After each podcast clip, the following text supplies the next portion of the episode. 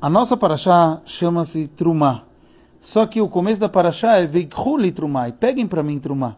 Então a questão é por que a paraxá não chama Veikhuli Trumá? Porque justo Trumá, quer dizer, o que, que representa o nome Trumá para todo o conceito da paraxá?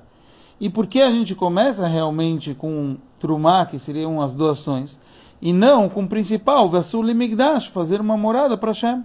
Que esse era o propósito. Não era a doação em si o propósito, e sim fazer uma morada para Hashem. Então a novidade que existe no Mishkan é uma novidade muito grande, porque nós tivemos a maior revelação no momento do Har Sinai, do Monte Sinai, na hora do outorga da Torá. Mas até então, foi uma revelação de cima para baixo, Deus foi lá e se revelou. Só que o local do Har Sinai não se transformou em sagrado o conceito de Veshachanti Betocham, Deus fala, eu vou habitar dentro de vocês, isso é quando Veasu Limigdash, quando a gente faz. E esse é o conceito de Trumá. Trumá quer dizer eu separar, eu elevar uma matéria para um serviço divino. E aqui a gente entende que Hashem nos deu uma força de fazer, mesmo no deserto, que ainda era temporário, porque o principal vai ser o Beit HaMikdash, um local fixo para Deus. Mas mesmo no deserto, que representa tudo aquilo que é negativo, um lugar inabitável, um lugar onde tinha cobras, escorpiões, etc.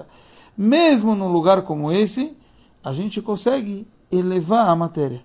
E esse é o maior ensinamento para cada um de nós. Muitas vezes a gente desiste e fala: será que eu consigo? Eu estou tão longe do meu nível espiritual como deveria ser? Será que cabe para mim? Será que tem espaço para eu servir a Hashem? O maior ensinamento é que sim.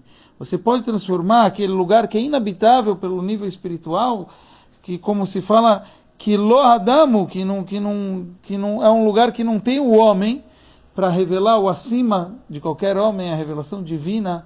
Eu consigo, consigo transformar o deserto numa morada para Hashem, que cada um de nós possa fazer isso na sua vida particular e com isso a gente merecer o terceiro Beit HaMikdash em breve, Bezrat Hashem.